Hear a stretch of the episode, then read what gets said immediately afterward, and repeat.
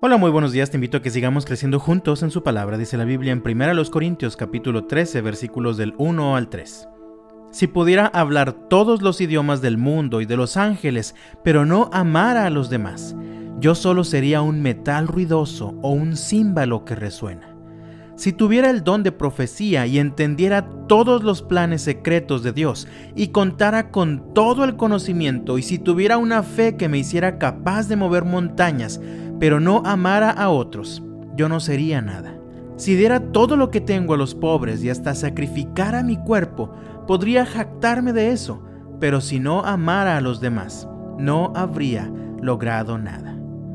Todo el tiempo estamos empeñados en hacer cosas, especialmente cuando se tratan de nuestro propio crecimiento o desarrollo, pero nos olvidamos de amar. Nos empeñamos en adquirir nuevas habilidades, también en que los demás noten lo mejor de nosotros, pero nos olvidamos de amar. Incluso hay quienes dedican su vida para ayudar a los demás, pero lo siguen haciendo con una motivación egoísta, cuidando sus propios intereses, y nos olvidamos de amar.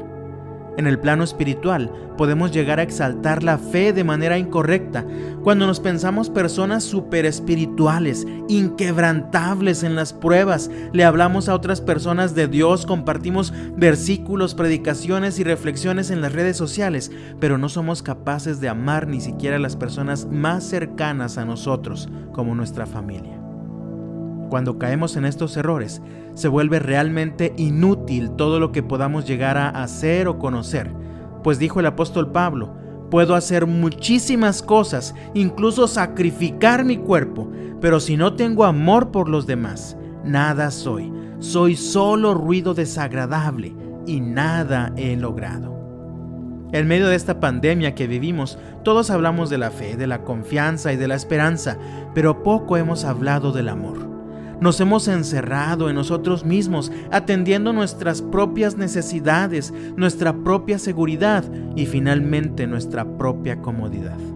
Sin embargo, el tiempo que vivimos demanda de nosotros también amor a los demás, y no es un asunto sencillo, pues continúa el pasaje diciendo, el amor es paciente y bondadoso, el amor no es celoso, ni fanfarrón, ni orgulloso, ni ofensivo.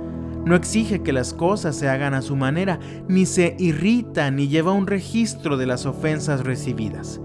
No se alegra de la injusticia, sino que se alegra cuando la verdad triunfa.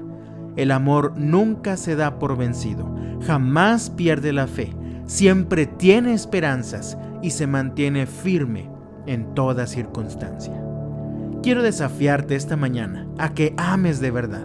El pasaje nos habla del amor ágape, es el amor que se entrega por completo para servir a los demás, es el amor con el que Dios te ama, es el amor que llevó a Jesús a la cruz para salvarte y perdonarte.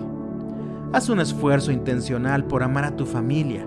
Ama a tu esposa o a tu esposo. Ama a tus hijos. Ama a tus padres. Ama a tus hermanos. Ama a tus vecinos. Estoy seguro de que tienes muchas cosas para hacer el día de hoy. Pero por favor, antes que todo lo demás, ama.